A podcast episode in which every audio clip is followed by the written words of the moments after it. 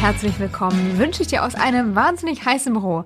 Also echt irre, wie warm es diese Tage ist. Ich hoffe, du bist gut durchgekommen und hast genauso wenige Termine wie ich.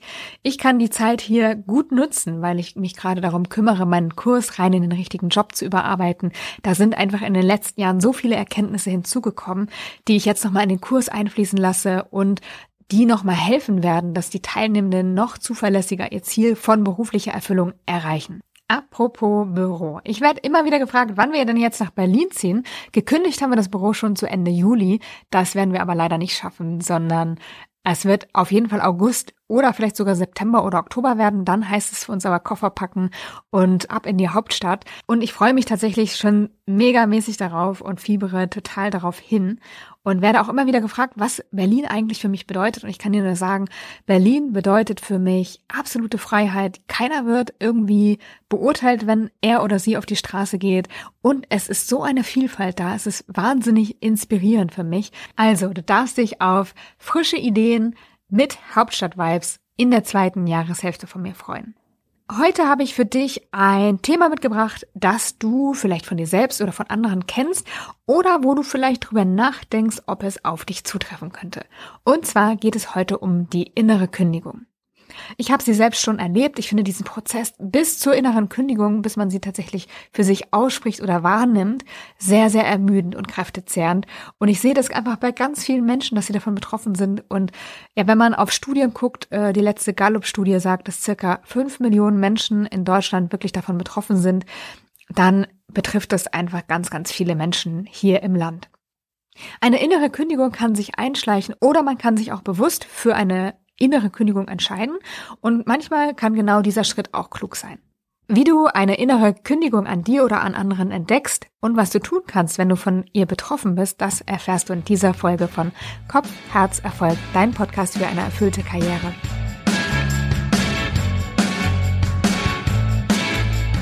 In dieser Podcast-Folge werde ich dir erzählen, was eine innere Kündigung ist, welche Ursachen dazu führen können, dass du innerlich kündigst oder vielleicht auch schon gekündigt hast, wie du diese innere Kündigung an dir oder auch an anderen erkennen kannst und, falls du betroffen bist, was die nächsten Schritte wirklich sein können und wie du aus dieser Lage herauskommst. Und dann werde ich noch darauf eingehen, wann es eigentlich gut sein kann, tatsächlich innerlich zu kündigen, weil wir uns dadurch auch ein Stück weit schützen können. Starten wir ganz am Anfang. Was ist eine innere Kündigung? Also, eine innere Kündigung ist nicht gleichzusetzen mit einer äußeren oder einer realen Kündigung. Das heißt, du setzt dich jetzt nicht an den Schreibtisch und schreibst äh, deinem Arbeitgeber einen Brief, warum er seinen Mist alleine machen kann oder bis wann du wiederkommst, aber danach nicht mehr. All das passiert nicht. Und auch dein Arbeitsvertrag wird durch diese innere Kündigung nicht berührt, aber dein innerer Vertrag, also dein inneres Commitment dieser Stelle, diesem Job, diesem Arbeitgeber gegenüber, den kündigst du auf. Und das Ganze kann bewusst passieren, aber in den meisten Fällen passiert es eigentlich eher über einen längeren Zeitraum aufgrund wiederholter negativer Erfahrungen, dass es sich einschleicht und dass die Motivation immer weiter sinkt und dass du irgendwann in einer solchen inneren Kündigung landest. Wenn du in einer inneren Kündigung landest oder vielleicht auch kurz davor stehst, innerlich zu kündigen, dann hat sich schon ganz schön viel Unzufriedenheit und Frust bei dir aufgestaut. Das kann passieren, weil du wiederholt schlechte Erfahrungen gemacht hast. Also es gibt ganz viele Gründe, die dazu beitragen können, dass du sehr unzufrieden in deinem Job bist. Beispielsweise ein sehr schlechtes Arbeitsklima, vielleicht ein toxisches Arbeitsklima. Das heißt, KollegInnen sprechen negativ hinterm Rücken übereinander. Oder dir werden Informationen vorenthalten. Oder dir werden immer nur die schlechtesten und schwierigsten und blödesten Aufgaben zugetragen. Wenn du dann auch noch ein paar Mal darüber gesprochen hast und das angemerkt hast, aber es ändert sich nichts, kann das auf die Dauer sehr, sehr ermüdend sein und frustrierend sein.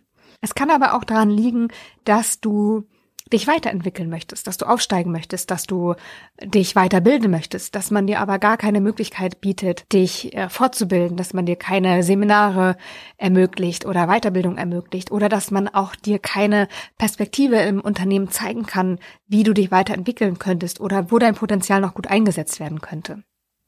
Es kann aber auch sein, dass einfach das, was du tust, nicht gesehen wird und nicht anerkannt wird, dass du keine Wertschätzung bekommst.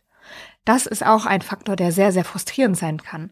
Oder wenn du weißt, deine Arbeit, die hat eigentlich gar keinen Sinn. Das ist gar kein Mehrwert, den du leistest, sondern es ist vielleicht eine Präsentation, die du erstellst, die niemals gehalten wird. Oder der Chef überlegt sich das sowieso nochmal anders und dann ist eine Woche Arbeit für die Mülltonne gewesen. Oder aber es liest keiner. Du schreibst eine Anordnung, aber es liest keiner.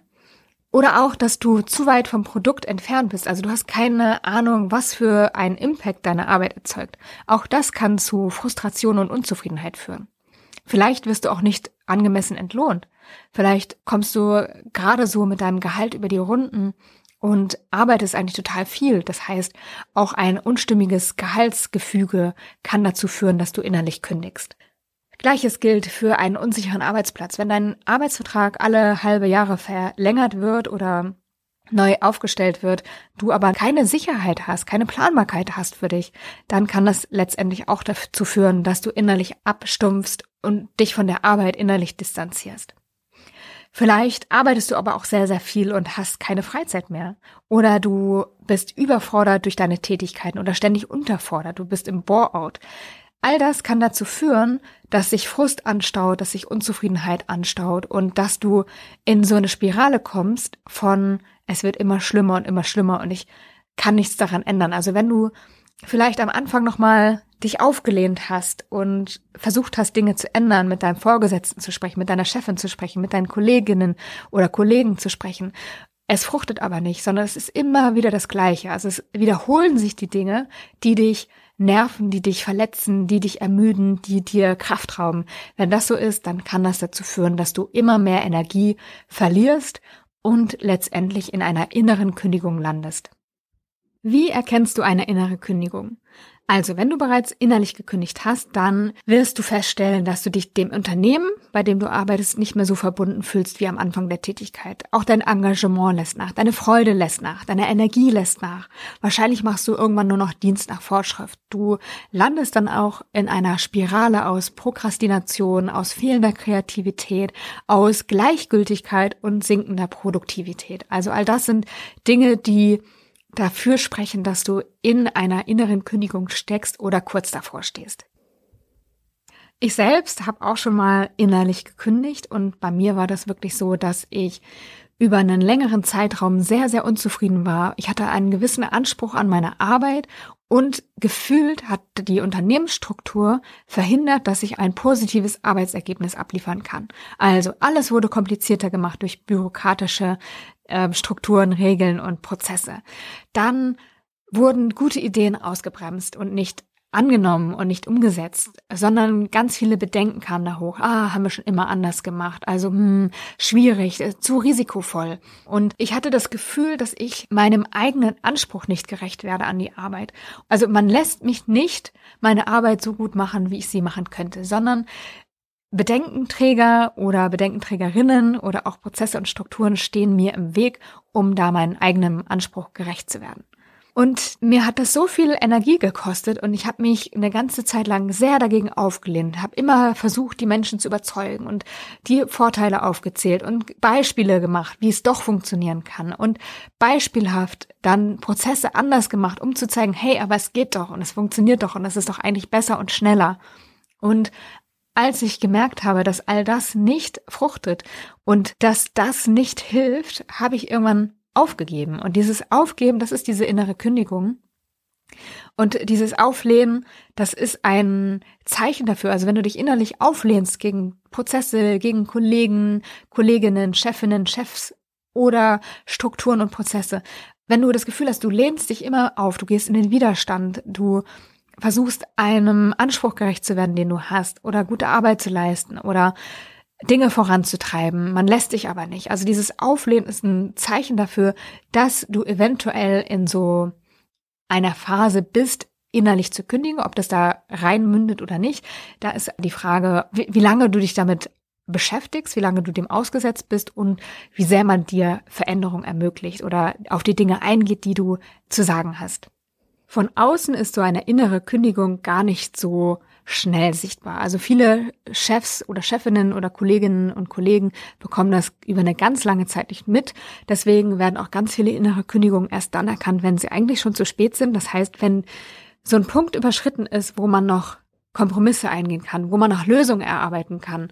Und da sage ich oder werbe ich auch immer wieder dafür, dass wenn du etwas verändern willst und du bist in diesem Prozess gefangen, dass du dich immer auflehnst, dass du Dinge verändern willst, mach es so klar, dass der andere das versteht. Weil das ist das, was ich oft als Feedback bekomme, dass die Chefs oder Chefinnen doch überrascht sind, dass es so ernst ist und dass sie das nicht so klar wahrgenommen haben, wie belastend eigentlich die Umstände sind in dem Job, wo diese Person gerade ist, die innerlich dann gekündigt hat.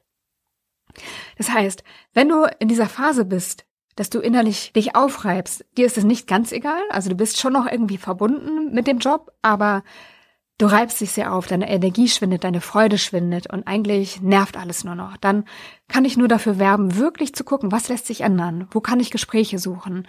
Wo kann ich etwas verändern? Und das ganz, ganz konkret und klar anzusprechen, dass da keine Missverständnisse auftauchen können und entstehen können. Das ist wichtig, weil ganz häufig versteht die andere Seite nicht, wie ernst es wirklich ist.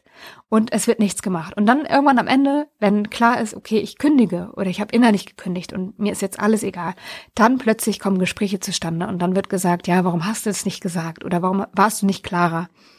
Und wenn es dann zu diesem Zeitpunkt schon so ist, dass diese innere Kündigung vollzogen ist, dann ist es ganz häufig einfach zu spät. Ich weiß nicht, ob du das von dir kennst, weil manchmal auch, wenn, wenn man eine Beziehung führt, wo man sich irgendwann trennt, irgendwann ist der Punkt einfach überschritten, wo man Dinge rückgängig machen kann oder wo man Gefühle wieder aufbauen kann, sondern dann irgendwann ist es so kaputt und so eingefahren, dass man innerlich gar nicht mehr den Weg zurückfindet. Und dann ganz häufig werden diese inneren Kündigungen erst dann festgestellt, wenn es wirklich in einer äußeren Kündigung auch mündet. Und da ist es einfach in der Regel zu spät, noch Dinge zu kitten. Was kannst du tun, wenn du von einer inneren Kündigung betroffen bist oder aber auf sie zusteuerst? Es gibt verschiedene Dinge, die du machen kannst und ich starte mal bei der sanftesten Methode. Also fangen wir mal ganz vorne an. Du kannst in diesem Prozess der inneren Auflehnung versuchen, eine neue Perspektive oder einen neuen Zugang zu deiner Arbeit zu finden. Du fragst dich dazu im ersten Schritt, wo deine Gefühle herkommen, die du deiner Arbeit gegenüber hast und ob du sie ändern kannst. Also es geht jetzt nicht darum, einfach deinen Frust oder deinen Ärger, deine Unzufriedenheit runterzuschlucken und zu sagen, ha, ich bin jetzt einfach fröhlich, stattdessen, ich ändere das jetzt einfach mal, sondern wirklich zu gucken, okay, wo kommt es her?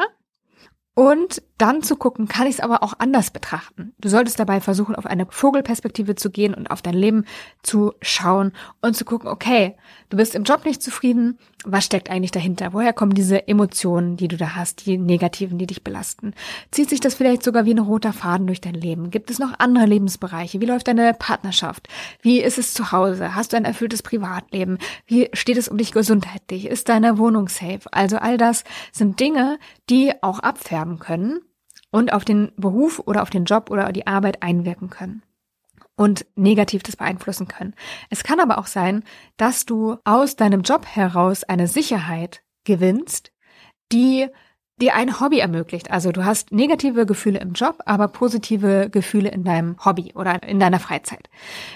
Du springst vielleicht unwahrscheinlich gern Fallschirm als Beispiel mal und die Arbeit ist sehr gut bezahlt und sie ermöglicht dir das zu machen. Dann kann es ein Perspektivwechsel sein, zu sagen, es ist nicht die Arbeit, sondern es ist eine Sache, die ich mache, um mir mein Hobby vom Fallschirmspringen zu ermöglichen. Und allein wenn du diese Perspektive änderst, kann sich total viel von dieser inneren Blockade, von diesem inneren Widerstand auflösen, den du gegenüber deiner Arbeit verspürst. Oder aber du bist gefrustet, weil deine Chefin dich unfair behandelt und dich immer wie ein Fußabtreter behandelt. Dann kannst du mal gucken, hast du dieses Gefühl schon öfter gehabt in deinem Leben? Gab es andere Momente, wo du dich genauso gefühlt hast? Ist das wirklich so? Also gerade wenn es Dinge sind, die sich wiederholen, dann steckt häufig ein Muster dahinter. Und dann lohnt es sich darauf zu gucken und zu sagen, ist es wirklich so? Behandelt sie mich wirklich unfair? Könnte sie es auch anders meinen? Oder setze ich vielleicht einfach nicht meine Grenzen klar genug und kommuniziere ich nicht klar genug? Also all das macht möglich, einen anderen emotionalen Zugang zu finden und einen Perspektivwechsel einzuleiten, der dir die Arbeit erträglicher macht. Und vielleicht findest du sogar Frieden mit deiner Arbeit.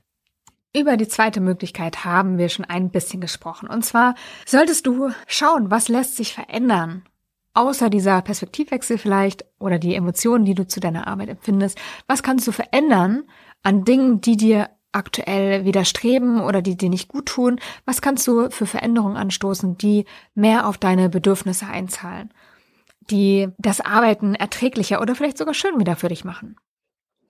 Es geht dabei darum, deine Motivation für den Job wiederzufinden. Du könntest beispielsweise ein klärendes Gespräch mit deiner Chefin führen oder eine Mediation einfordern mit einem Arbeitskollegen, wo jemand dabei ist, der einen Konflikt moderiert.